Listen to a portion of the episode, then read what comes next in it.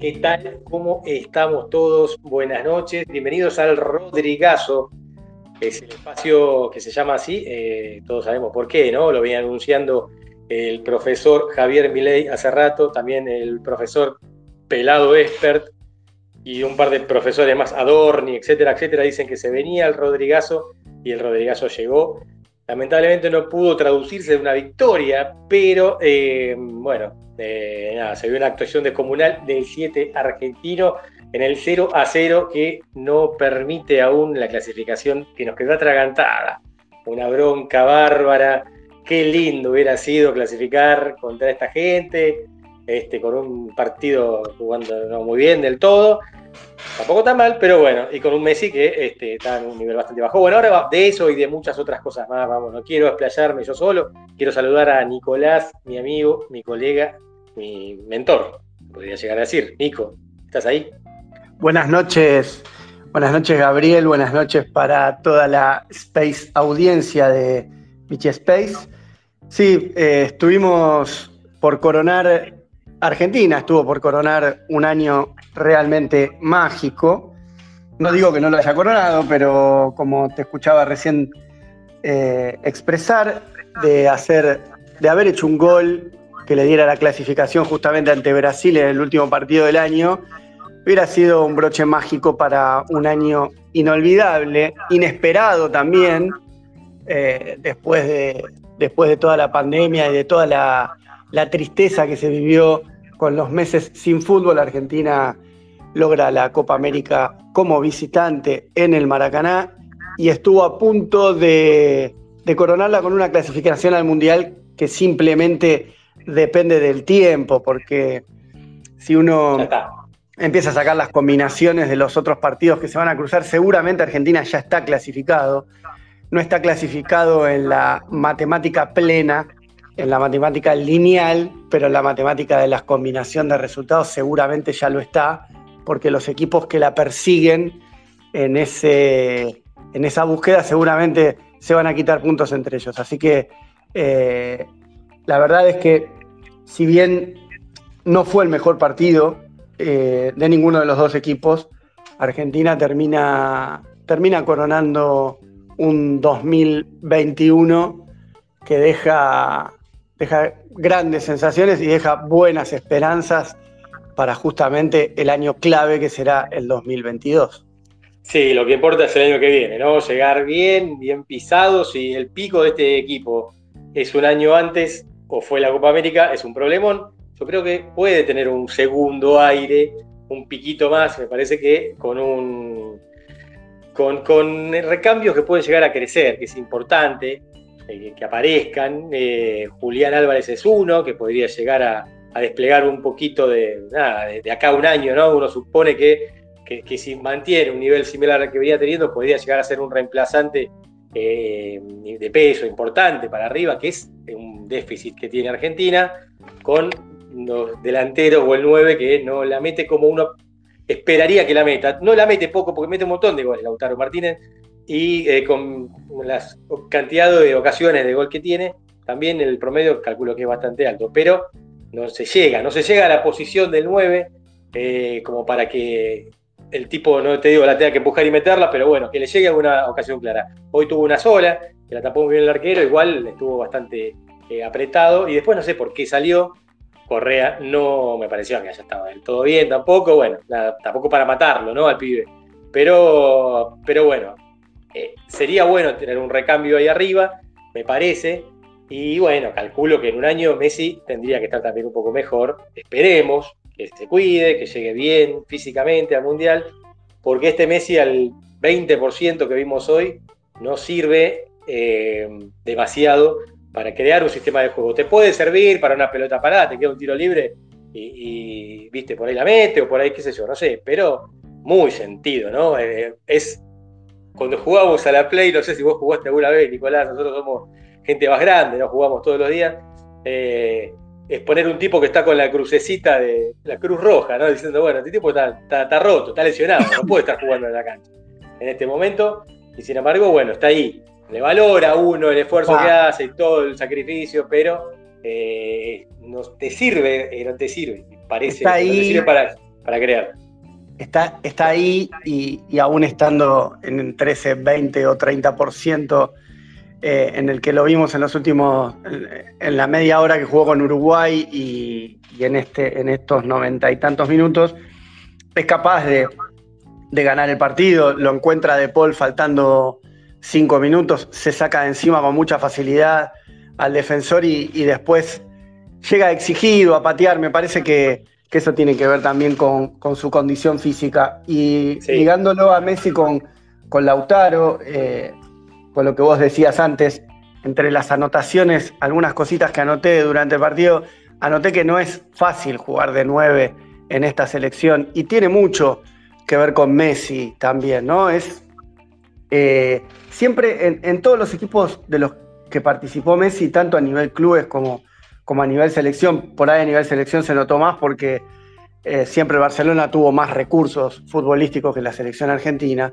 siempre eh, se, se buscó de encontrar dónde poner el, el hombre que tiene que cubrir a Messi, ¿no? Messi, para algunas facetas del juego, esto ya lo hablamos muchas veces, es un jugador, es un jugador menos o al menos es un medio jugador en, este fútbol en el que todos corren, todos presionan, y siempre la duda es eh, a quién sacrificar, y está claro que en, este esquema se sacrifica al 9, se, ve en el, en el desgaste que tiene que hacer Lautaro y se vio cuando entró Correa que no es fácil jugar de 9 en esta selección, que el 9 en esta selección tal vez no, no aunque Lautaro hace muchos goles, tal vez no la, no la, tenga como función principal. El gol generalmente llega a través de Messi o de jugadas que genera Messi. Se le suma que, últimamente desde la final de, la Copa América Scaloni se decidió por Di María, que también es una vía de gol y el 9 tiene que hacer una, doble función de, estar entre los centrales, de fijarlos a los centrales, de correrlos en la salida y también de estar en el área para, para intentar eh, marcar. Y la verdad es que no es fácil, más allá de que Lautaro entre, entre su club y la selección ya lleva nueve partidos sin, sin hacer goles, había tenido un muy buen inicio de temporada en las dos, en las dos competiciones, digamos, en la eliminatoria y y en la, en la Serie A también en la Champions. Pero, son números de Franco Di Santo, ¿no? Son números, eh, de Javier Correa. sí, eh, sí, sí. Pero, pero bueno, eh, creo que todo tiene que ver con todo y, con este. Con, con, este desgaste en el que están los principales jugadores de Argentina expuestos en, en un año que, en el que casi no, pudieron realizar la pretemporada de mitad de año, que para ellos es la fuerte, las vacaciones después de la Copa América y todo lo que eso... Eh, contra, también, también el... Nos olvidamos que Messi estuvo parado un mes sin tocar una pelota todo el año, ¿no? Sin tocar una pelota, eh, después se suma una cantidad de viajes con unas fechas triples eh, que fueron realmente matadoras, realmente matadoras. Eh, de hecho, varios jugadores eh, de primer nivel no han podido estar, en el caso de, Suárez en el, partido de hoy y, en otros que se perdió, en el caso de Neymar, que, ya eh, no, quiso viajar o no pudo viajar a, San Juan, el otro día con esa patada bastante exagerada de Casemiro que le valió la amarilla y el regreso a, a Madrid. No es fácil. Cavani, Cavani también es otro. Este, Exacto. Que, no está jugando. Eh, son tipos pesados, que, son de los mejores jugadores del mundo, que no llegan a, fin de año, digamos, tampoco del todo sanos. No. En realidad, fin de año, el fin de año calendario para nosotros, pero ellos empiezan la temporada hace muy poquito. Ahora se para la fecha FIFA, pero ya entra a haber mucha más competición eh, de Copa y etcétera, etcétera. Eh, hay que ver en qué momento hay un, un descanso para estos tipos eh, antes de fines de enero. Si lo pensás, tampoco es tanto, son dos meses. No. El parate antes se jugaba, ¿te acordás que se volvía en marzo recién? Eh, después de la se apretó, se apretó todo el calendario, obviamente. Por, sí, sí, por la pandemia.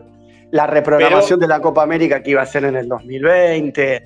es, bastante complicado el tema del calendario en estos momentos y, es muy sano que Argentina llegue a, enero ya, como decíamos, ya clasificado al Mundial, eh, sin, sin problemas. De hecho, hay que ver, me imagino que sí, que de acá a enero va a salir el fallo del partido con, con Brasil y aunque sea un empate, ya eso lo clasifica Argentina, así que no, va a tener ningún inconveniente.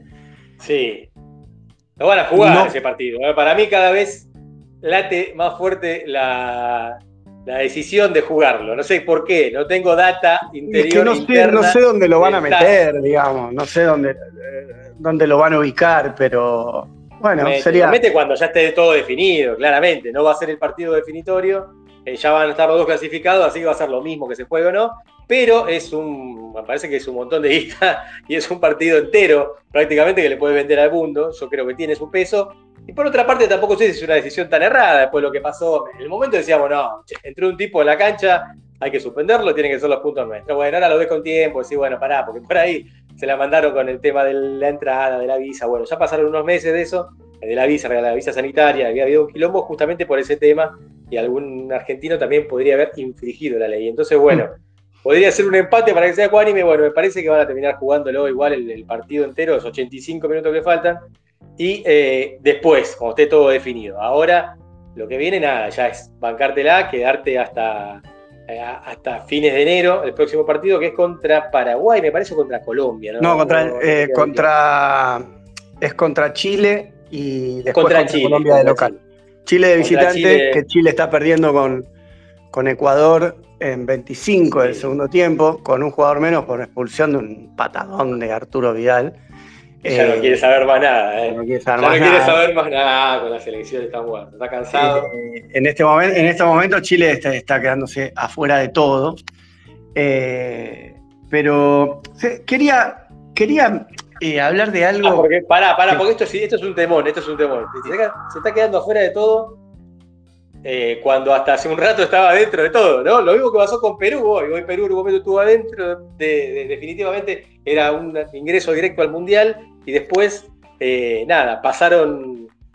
Este, pasaron dos minutos, empató Venezuela y ya estaba fuera de todo de vuelta. Bueno, va y viene. Creo que eso lo termina favoreciendo mucho Uruguay, que es el que peor la viene pasando. Sí, un eh, punto en los últimos seis partidos a Uruguay.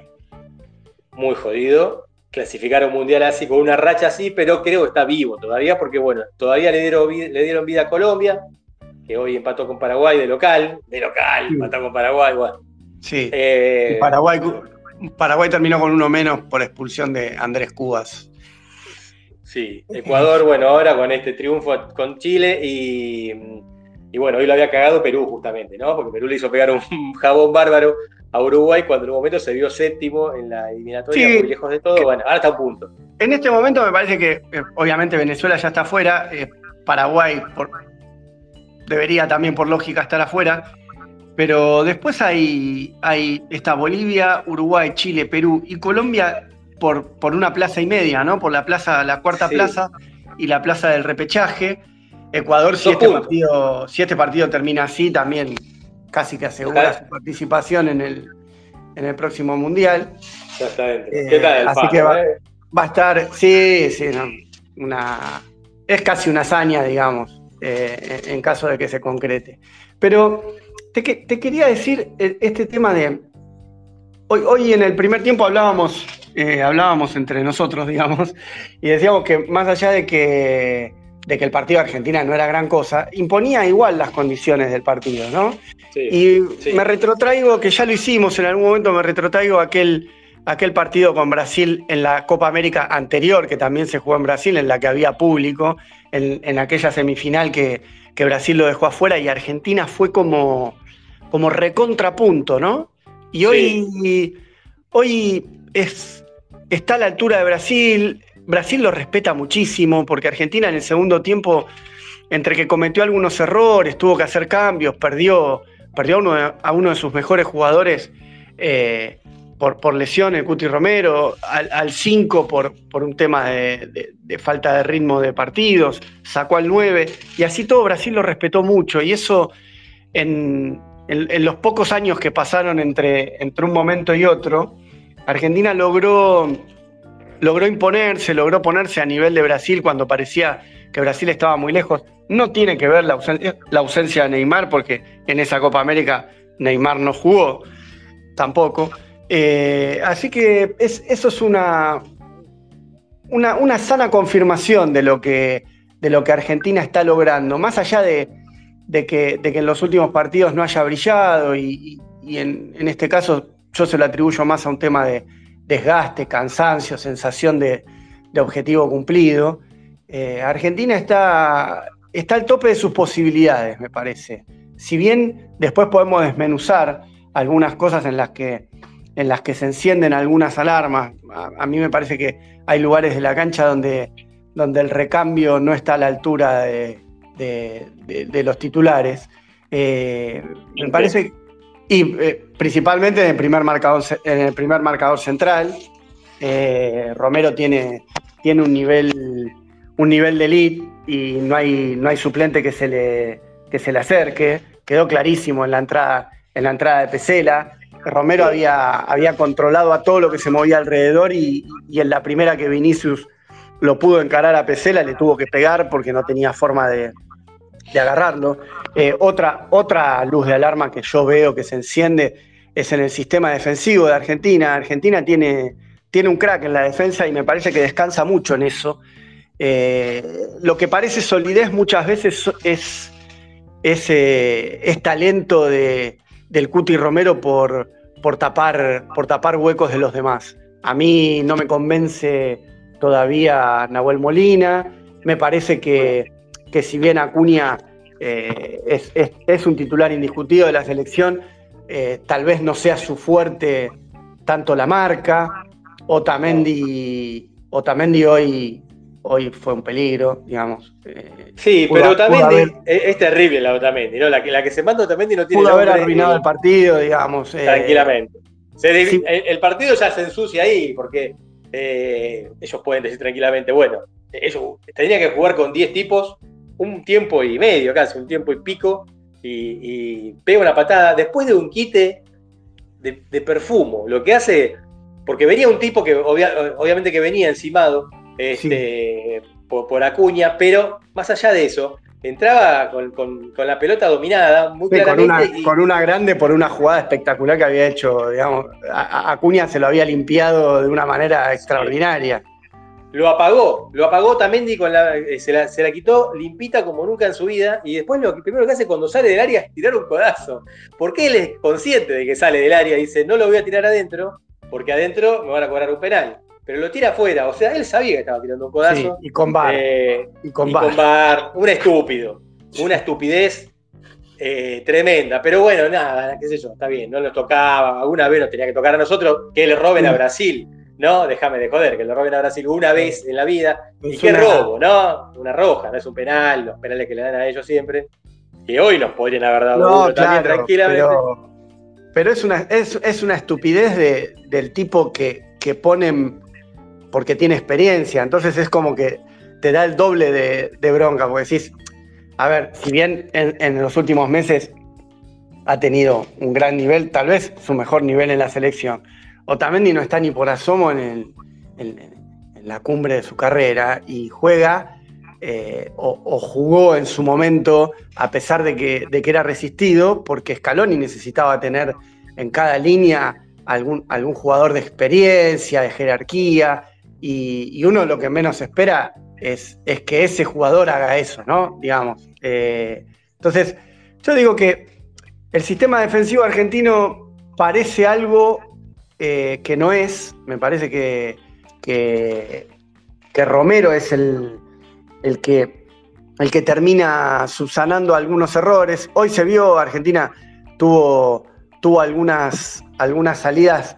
eh, a presionar de manera bastante heterogénea, por decirlo de alguna manera, que, si no fuese por porque Vinicius no tuvo, no tuvo el coraje o la precisión de enfrentarlo a, Emiliano Martínez, hubiese regalado un gol. Pero bueno, son, es hilando más fino, ¿no? Digamos, es, es hilar fino, pero a un equipo que empieza a subir de, de nivel, los partidos que va a jugar, obviamente van a ser partidos que se definan más que nada en los detalles. porque evidentemente es un equipo pensado para, para competir por cosas importantes y para avanzar de ronda y son, son cosas que, deberían ir tomando en cuenta. Y el tema del recambio, bueno, en, el caso de Pesela, Lautaro necesita un recambio. Lautaro es un jugador que, que es un jugador muy de rachas, sobre todo a la hora de convertir. Tiene, tiene rachas positivas y negativas, y en ese sentido, que no tener un recambio a la altura es perjudicial tanto para el equipo como para él. Ojalá que sea Julián Álvarez el, jugador que crezca durante 2022. Está claro que Joaquín Correa no es el, indicado para cumplir ese doble rol que, al que nos referíamos antes con, Lautaro Martínez, con, lo que el trabajo que tiene que hacer Lautaro Martínez. Entonces Argentina ahí, ahí tendría que buscar algunas, algunas alternativas. En mitad de cancha el, trinomio de Paul Paredes Lochelso está, está muy claro, pero no sabemos quiénes podrían ser los reemplazantes. De Guido Rodríguez venía. Bueno, Guido, sí, Guido venía muy bien y después se te pinchando. No sé qué, por ahí era algo físico también, ¿no? Puede ser, puede ser. Me parece que no es un momento en el que se pueda analizar demasiado. Son jugadores que en los últimos meses viajaron muchísimo, llegan con poco tiempo, con cambios de horario y, y bueno, digamos, en todo ese panorama, Argentina mantiene un invicto larguísimo que creo que ya es de 27 partidos, ¿no? Sí, me perdí, la verdad que no, tengo ese dato. Que lo, va a tener hasta, ahora. que lo va a tener hasta el año que viene. Eh, sí, sí, sí, sí, tiene, son 27 partidos. y no, pierde justamente desde aquel partido contra, contra Brasil en esa Copa América, que nos referíamos. El a 2 a 0. 2019. Eh, mediados de 2019. Así que bueno, eh, en ese sentido la verdad es que, que son, son todas buenas, digamos.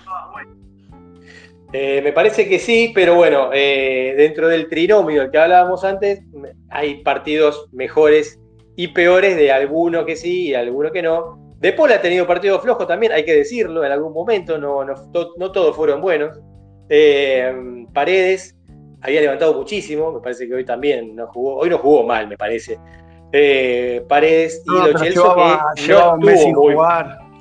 Sí, por eso, me parece que estuvo bastante bien y por eso también salió. Y después eh, Lo Celso no estuvo de todo bien, también teniendo que cumplir un rol doble, sabiendo que estaba Messi en la parte creativa, que al final no terminó apoyando demasiado la labor ofensiva del equipo. Entonces, lo que termina pasando al final es medio como que también se dibuja lo Chelsea y, nada, ¿no? Fue un fantasma gran parte del partido por un montón de factores, no lo estamos bardeando, pero bueno, sabemos que, fue así. Lo de, lo de, Paul es supremo, supremo total, me tengo que poner de pie porque fue un partido increíble, increíble. De Paul encadena, encadena dos partidos ante Brasil eh, extraordinarios, como para para dejar en claro que, aquello que pasó en la final en el Maracaná eh, no fue un espejismo ni, una casualidad.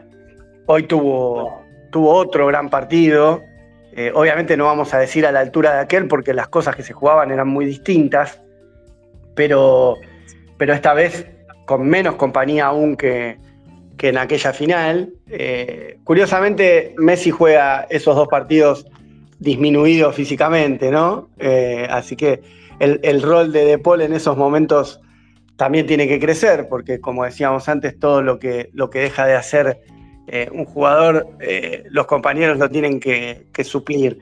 Y, sí, y fue, fue un enorme partido de, de, Paul, sobre todo también tiene una forma de, contagiar y de, irradiar a los compañeros en momentos eh, particulares del partido, cuando el equipo se cae, es muy, es muy de detectar esos momentos, de, el manejo, el, manejo de los tiempos de partido que tiene son, eh, es, práctica, es el árbitro prácticamente, ¿no? Hace lo que quiere. En un momento dice, vamos a parar la pelota, vamos a frenar, vamos a correr menos, se tira al piso, inventa un foul donde no lo hay, la tira afuera, sabe enfriarlo, sabe manejarlo, y cuando es momento de atacar también se lo vio corriendo en la última jugada, yendo a tirar un centro, eh, habiendo corrido todo el partido. Hay una jugada que en el, en el segundo tiempo un contragolpe de Brasil muy rápido con Vinicius, que hace un quilombo bárbaro, y le queda la pelota muy clara a él eh, para, para, entrar, para pegarle, engancha de vuelta para adentro, le pega y ya estaba, estaba Dibu y pateó medio al bulto también, así que la atajó. Atrás de Dibu estaba De Paul parado, la línea. Eh, y, él venía, venía de haberla, de, estar jugando en el área contraria prácticamente. Se tiró al piso, 70. Se tiró al piso en el, en el momento en el que el Cuti Romero estaba, estaba probando a ver si seguía o no, como para darle un poquito más de tiempo. La verdad es que es que tiene, tiene esos ribetes simeonescos, ¿no? Que por, por, por, algo lo fue a buscar también Simeone, ¿no? Para, lo fue a buscar, sí. lo potenció. Y se van, a, se van a cebar entre ellos, me imagino. ¿Sabes que estaba, estaba pensando en algo que no sé si alguna vez eh, se habló y, bueno, me parece que es, es un lindo momento este ya de cierre de año, de, evaluación de, la escaloneta. Eh, hay algo que qué pasa con la escaloneta, que lo habíamos dicho en su momento, habíamos dicho que la beneficia mucho la ausencia de Bober como concepto dentro del equipo. Me parece que también la beneficia mucho eh, la falta de identificación por ahí con la escuela o menotista o bilardista o bielcista. Scaloni es, es, bastante pillo en eso, ¿no? Es de, tomar, de tomar cosas de, de ser pragmático. Pero estaba pensando el otro día, digo, esto de tanto se habló de los muchachos del 86. Digo, estamos con los muchachos del 2006, ¿no? Porque si bien, si bien Samuel se, quedó afuera de ese mundial, eh, me parece que son los, los muchachos pequermanistas. Hay algo en, la historia de la historia reciente del fútbol argentino, eh, Peckerman viene a ser como, como un héroe maldito, ¿no? Que del, que tal vez no, no, se habla tanto, no sé si, si porque quedó marcado con, aquel no cambio de Messi, ponerlo a, Julio Cruz, pero me parece que si hay que encajarlo a Scaloni en alguna escuela, me parece que, es bueno, ¿no? Con, contarlo a Peckerman en todo esto, en el tema de Scaloni, Aymar, eh, Samuel, Roberto Ayala, que fue el, extraordinario marcador central en, aquella, en aquel Mundial 2006, terminó mal para él, pero, pero me parece que va por ese lado este, este tema de la escaloneta, si hay que, si hay que, encasillarlo y también reivindicar un poco lo que, lo que fue Peckerman, que fue, fue un héroe para nosotros, porque en momentos de asiagos para todo nuestro fútbol juvenil, eh, Argentina se acostumbró a, ganar y a ganar mucho y a sacar muchísimos jugadores. Y, me parece que, podemos enfocarlo desde ese lugar.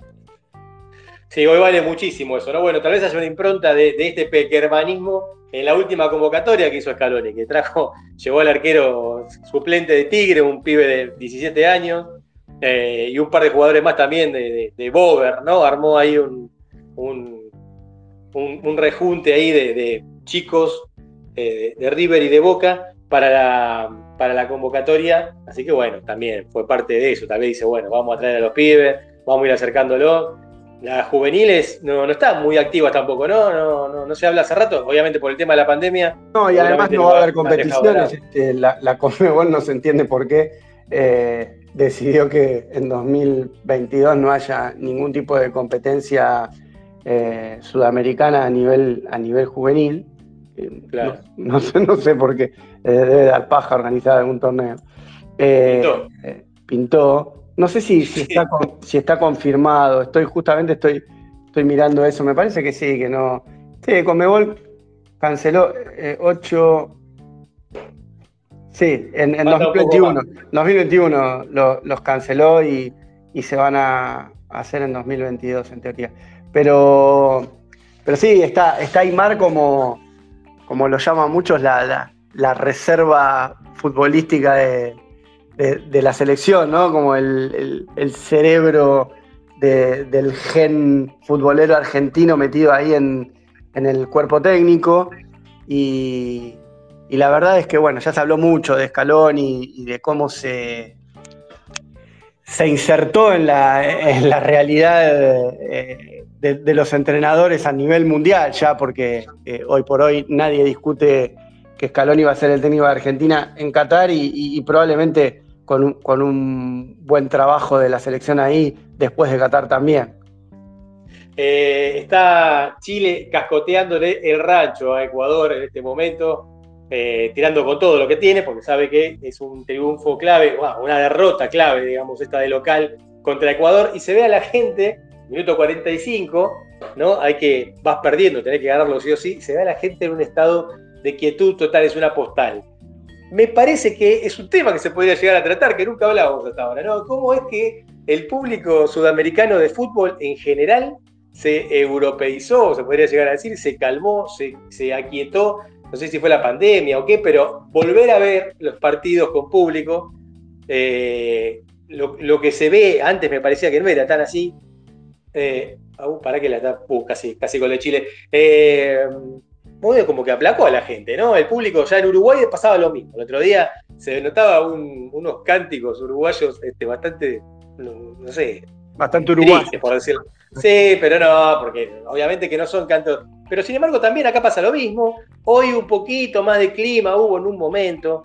Argentina, eh, con la gente, ahí lo llevó, pero bueno, tampoco es un público muy acostumbrado a ver a la selección. Y más allá de eso, el público está acostumbrado a ver a la selección tampoco es un público muy fervoroso. Entonces ya creo que pasa en todos lados y lo estamos viendo ahora en Chile, que está perdiendo un partido clave y la gente está toda mute, ¿no? No habla, ni hablan, están paraditos así, no hay uno, ni uno solo agitando un brazo, nada ni cantando. Eh, ¿Qué onda eso, loco? ¿Qué, pasó con la gente? fue, el, fue el COVID. Yo creo, sí, por ahí tienen miedo de, no sé, de contagiarse, de gritar mucho. En escupir. Pero estaba, pensando, digo, eh, es, muy extraño el caso de Chile, bicampeón de América y, afuera de, un mundial y, tal vez de, del siguiente también, ¿no? Habría que ver, yo creo que obviamente los chilenos no, no cambiarían, no cambiarían por nada, ¿no? Las dos, las dos Copas América que ganaron, pero creo que generó, generó también una, confusión en las posibilidades y, Chile está, está complicado, está complicado sobre todo para entrar a este mundial, pero lo que viene después va a ser aún peor, me imagino que, que si Chile... de Ecuador Ah, mira, justamente. Gol de Ecuador, justamente creo que lo hizo Pervis, Estupiñán, no, no sé, me encanta. A mí no me. no, un Caicedo. No me llegó todavía, ahí está. Uy, perdón, perdón, te lo spoileo entonces, bueno. Ahí está. Ah, la deja el eh, Chao, listo. Así ah, que, no, bueno, no, igual no está tan mal, no está tan mal, pará, porque, eh, bueno, está mal, está mal porque pierde un partido que no tendría que perder, claramente, era, un partido del que tenés que sacar algo, porque sos local, más allá de que Ecuador sea una revelación en esta eliminatoria, vos tenés que sacarle algo igual. Bueno, no está eso, sin embargo, está a un punto de Perú, un punto de Colombia, que son los dos que están clasificados. En este momento ya, claro, pero, por diferencia de gol. Pero te cuento, te cuento lo que le viene, le viene, recibe a Argentina, va a la altura, a la altura con Bolivia, va a Brasil y en la última fecha recibe a Uruguay, es decir, bueno, pero Colombia también tiene que venir acá a Argentina. Eh, todos tienen partidos complicados, ¿eh? ninguno tiene ya la eliminatoria encaminada. Este, es así, digamos, todos tienen que jugar partidos complicados. Eh, Uruguay tiene contra Venezuela, es un partido que debería ganar, ¿no? Si no ganas eso, bueno, chao, hermano. O sea, ¿qué, es local contra Venezuela y bueno, termina jugando contra Chile en la última Uruguay en un partido que puede llegar a ser increíble, en el partido del año. Eh, Imagínate, porque podría llegar a definir ahí un lugar Chile y Uruguay en la última fecha en, Santiago de Chile. Tengo, este, sí. tengo un dato curioso para, para darte. Eh, en toda la eliminatoria, hasta ahora, Ecuador no había ganado fuera de la altura. Eh, porque ganó un partido visitante y justamente lo ganó en La Paz contra Bolivia. Así que es la, primera vez que, Ecuador en la eliminatoria gana fuera de la altura, un equipo que, obviamente se hace muy fuerte en, Quito. La otra vez jugó contra Bolivia muy pillo Alfaro, jugó en el llano. Eh, Así que también es un gran golpe que está dando Ecuador en este momento, mientras un señor está prácticamente adentro este, del Mundial. Bueno, ya no, está adentro del todo, pero está prácticamente adentro.